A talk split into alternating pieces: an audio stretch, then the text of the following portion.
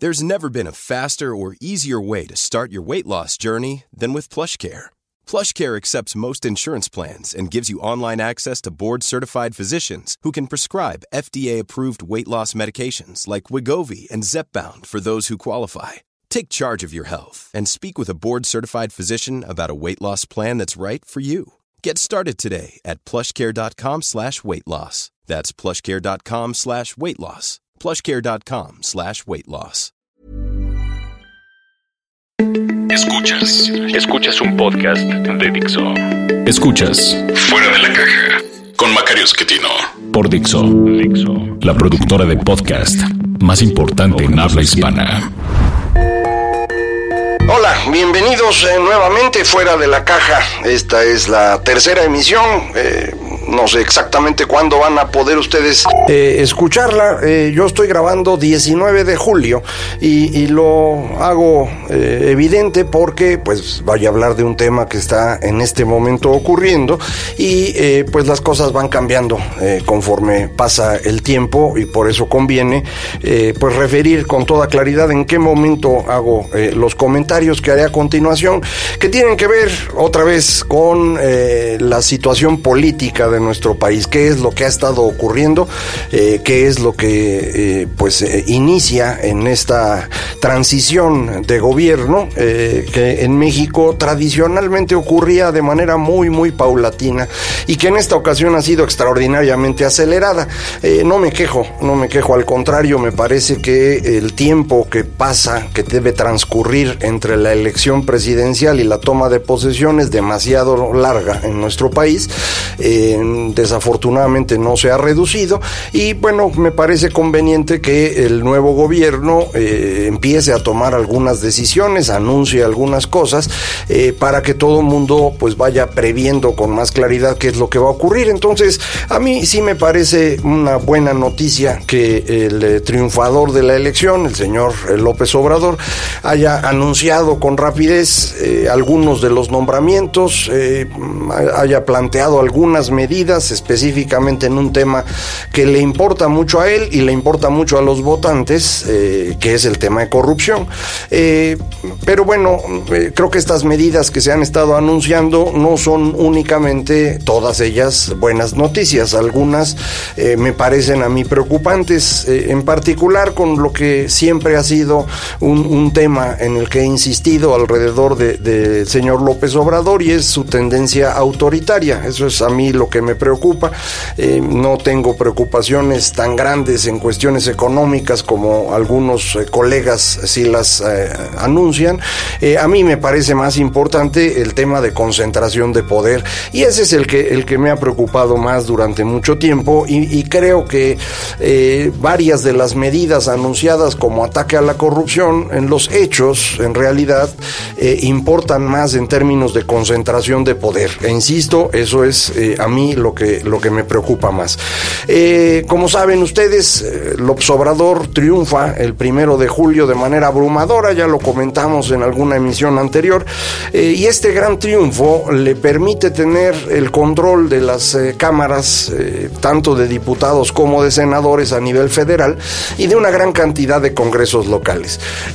no tiene mayoría calificada en las cámaras, esto hubiera sido imposible de lograr por las reglas electorales, pero sí puede alcanzar esa mayoría calificada, es decir, dos tercios tanto en diputados como en senadores, a través de alianzas eh, probablemente con partidos completos o eh, captando o capturando a algunos eh, de los legisladores que fueron electos a través de otro partido y que decidan moverse a la coalición ganadora. Este es el caso, por ejemplo, me parece, del Partido Verde, que muy probablemente acabe aliado a Morena. Eh, probablemente ocurra lo mismo con el Partido Nueva Alianza, que pues no tiene mucha presencia en las cámaras, pero todo cuenta.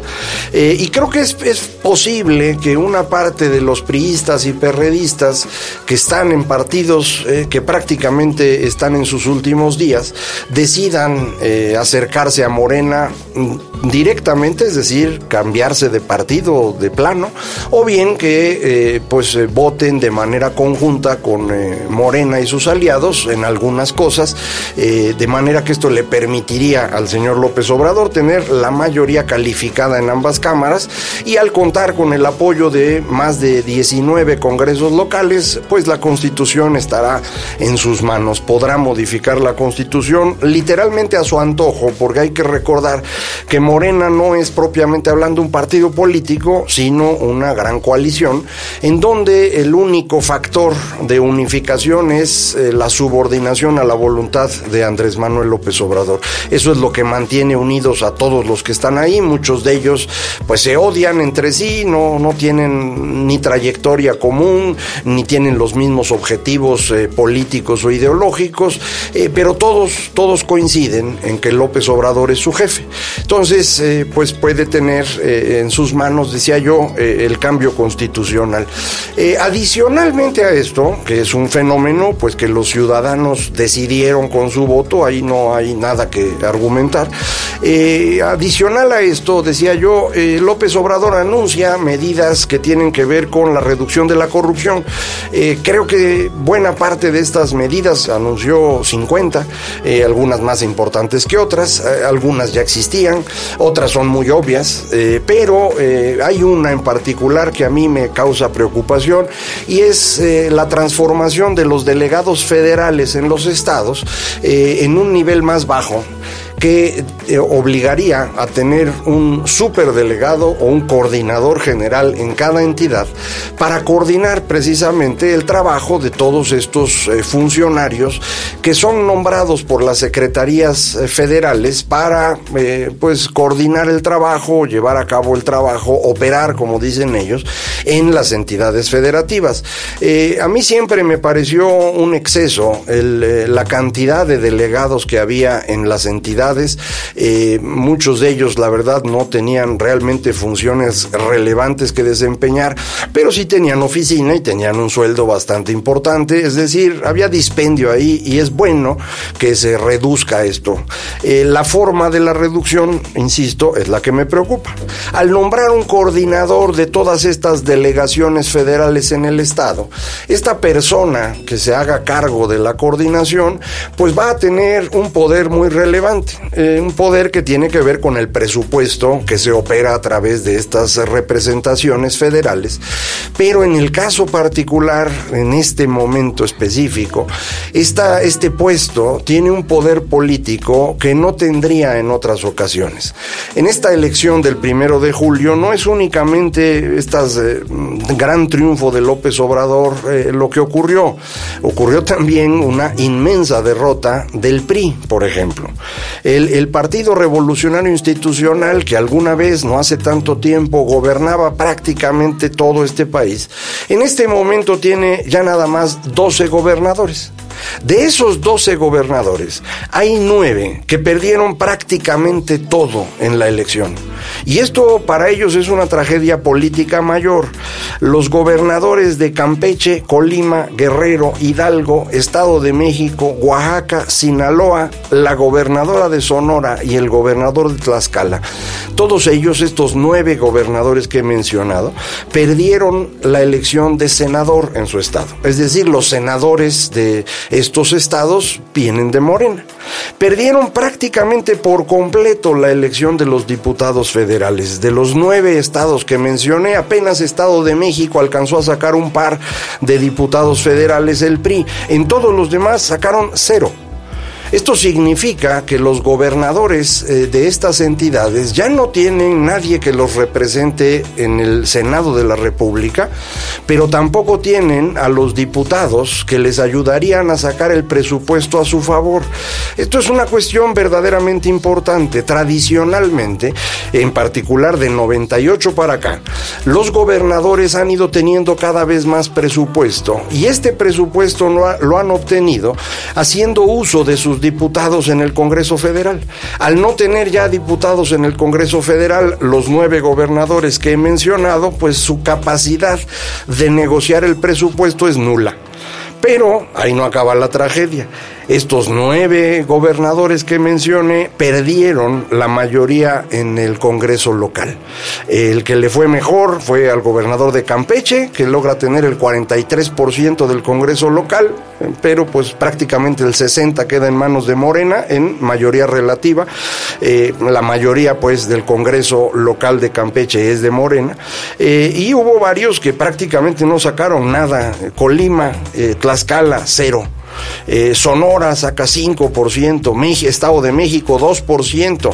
Eh, fue fue una, una tragedia para el PRI. Bueno, estos nueve gobernadores que he mencionado, y repito los nombres de los estados para que los tenga usted en mente, Campeche, Colima, Guerrero, Hidalgo, Estado de México, Oaxaca, Sinaloa, Sonora y Tlaxcala. Estos nueve gobernadores perdieron todo el coordinador general que nombre el gobierno federal para estar en estos estados va a tener entonces no solo el control del presupuesto federal aplicable en esa entidad, sino el control político de la entidad. Estrictamente hablando, estos coordinadores generales, al menos en esos nueve estados, van a ser una especie de jefe político de la entidad. El nombre de jefe político lo utilizo no por, por coincidencia, es eh, precisamente la manera como como en tiempos de Porfirio Díaz, se llamaba a la persona que desde el gobierno central controlaba la operación de la entidad, más allá de la existencia del gobernador, que en aquel entonces pues todos eran amigos de Porfirio, y pues ahí estaba el jefe político para cualquier necesidad. Bueno, así vamos a estar, ¿no? Así, así vamos a estar ahora en estas nueve entidades mencionadas. El gobernador ya no tiene fuerza, no tiene el presupuesto, ni lo que llega federal, ni el presupuesto local porque el Congreso de su entidad no le va a hacer caso. Eh, y lo que sí va a tener es este coordinador general que va a recibir pues todas las fuerzas vivas del Estado, será quien defina el presupuesto local, será quien negocie eh, en la Cámara de Diputados el, presupuesto federal para ese Estado, en los hechos será el gobernador. Eh, si ustedes le suman a estos nueve gobernadores del PRI, los que tampoco tuvieron éxito, que son gobernados hoy por el PAN, pues ya el asunto se empieza a poner más serio. En el caso del PAN hay también 12 gobiernos de este partido. Eh, de esos 12 hay 5 que sufren una tragedia similar. Las dos Baja Californias, Nayarit, Puebla y Quintana Roo. En estas cinco entidades, el gobernador pierde eh, la elección de senadores, pierde prácticamente por completo la elección federal en diputados federales y en donde hubo elección de Congreso local, que fue en, eh, Baja California Sur y Puebla, perdieron también el Congreso local. Eh, en Baja California, de hecho, va a haber una elección el próximo año de gobernador. yo creo que al, al actual gobernador, a Kiko Vallejo, pues pues eh, prácticamente no le queda nada que hacer. De hecho, creo que hasta se fue de vacaciones por eso. Eh, bueno, fue una gira de trabajo a Europa. Eh, e, esta, esta circunstancia, entonces, decía yo, afecta a nueve estados del PRI, a cinco estados gobernados por el PAN y, no tengo duda, afecta de una manera parecida, no igual, lo que ocurre en Michoacán, la última entidad gobernada por el PRD, al menos en teoría, porque no sabemos bien a quién, a qué partido está perteneciendo ahora el gobernador Aureoles, ya eh, era perredista, durante la campaña estuvo apoyando a Mid, ahora no sé exactamente eh, con quién estén sus simpatías. Y el caso de Nuevo León, en donde el gobernador es eh, Bronco, usted lo recordará, fue incluso candidato presidencial, perdió el Senado, no hubo elección dentro de la, de la entidad que ganara alguien cercano a él, la, la alcaldía de Monterrey la ganó Acción Nacional, entonces, eh, pues tampoco tendrá muchas posibilidades de gobernar. Suman entonces 16 entidades federativas, en donde el gobernador no tiene fuerza y en donde el coordinador general que envíe Morena, le digo, tendrá el control tanto del dinero que llega de la federación como en buena medida de la política interna. 16 entidades y 5 que ganó Morena en la elección directamente, que son Ciudad de México, Morelos, eh, Chiapas, eh, Tabasco eh, y Veracruz, pues esto da un total de 21 entidades federativas en donde Morena será el partido principal. A la hora que suma uno todo, se da uno cuenta del tamaño de la elección que tuvimos. El primero de julio los mexicanos no decidieron que ganara López Obrador, decidieron que arrasara. Y dadas las circunstancias, eh, la, la conexión de tantas elecciones del mismo día y la capacidad indudable política que tiene López Obrador, lo que tenemos como resultado es al presidente más poderoso en México desde los años 70. Nadie había tenido una presencia de ese tamaño. El último presidente mexicano que tuvo control de las cámaras eh, del viejo régimen, del viejo PRI, fue Miguel de la Madrid, pero hay que recordar que todo su sexenio fue una crisis económica terrible, eh, de manera que el poder que tenía era bastante limitado. Eh, ya después Carlos Salinas, al que muchas personas recuerdan como un presidente poderoso, no tuvo control en las cámaras, tuvo que negociar con otros partidos para hacer transformaciones constitucionales. Esa no va a ser una necesidad para Andrés Manuel López Obrador. Él, sí podrá hacer estos cambios cuando a él le parezca conveniente.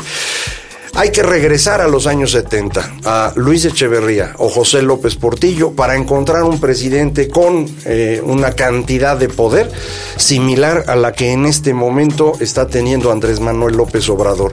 Eh, no recuerdo tampoco a nivel internacional algún lugar en donde la gente haya decidido de esta manera eh, un cambio tan profundo, salvo en casos en donde no había habido elecciones por mucho tiempo, había gobiernos autoritarios, dictaduras, eh, y en la primera elección, bueno, pues hay alguien que gana por una gran cantidad de votos. En lugares en donde habíamos tenido una democracia en funciones por 20 años, como fue el caso de México, un cambio de esta magnitud, eh, yo no lo recuerdo eh, prácticamente en ningún otro país del mundo. eso decidieron los mexicanos, eso es lo que vamos a, a conocer y a administrar durante los próximos años. Y va a ser muy interesante cómo la sociedad mexicana mexicana va generando contrapesos a esta presidencia tan fuerte. Eh, insisto en el tema de contrapesos porque hay que recordar, la democracia depende de ello. Eh, uno puede pensar cosas maravillosas sobre una persona, eh, si a esa persona uno le da todo el poder, pues esa persona va a actuar de manera autoritaria. Hay que tener contrapesos, contrapesos institucionales. Hoy nos quedan un par de instituciones más o menos sólidas, la Suprema Corte de Justicia y el Banco de México México, pero fuera de ello lo demás está prácticamente en manos de una sola persona e insisto, eso a mí no me parece una buena idea. Eh, esto es eh, fuera de la caja, estamos en esta tercera emisión, el recuerdo lo, estoy grabando para usted este podcast el 19 de julio, usted lo escuchará en otro momento y ya le podrá sumar información más novedosa, eh, ya comentaremos posteriormente toda esta información adicional que se vaya acumulando, pero pues me parecía importante eh, ponerle no en blanco y negro, sino en unas cuantas palabras, eh, cuál es la circunstancia política en la que nos encontramos en esta segunda mitad de 2018. Eh, le recuerdo, nos podemos comunicar de, muchas formas. puede usted leer la columna del mismo nombre que este podcast, Fuera de la Caja, en el financiero, de lunes a viernes. y me encuentra en Twitter en arroba Macario MX, en la página electrónica www.macario.mx o en correo electrónico macario arroba macario.mx. Estoy a sus órdenes para que vayamos comentando acerca de, del qué le parece esta emisión y cómo la vamos haciendo más atractiva para que usted la pueda escuchar con frecuencia. Muchísimas gracias. Esto fue Fuera de la Caja. Dixo presentó Fuera de la Caja con Macario Esquetino.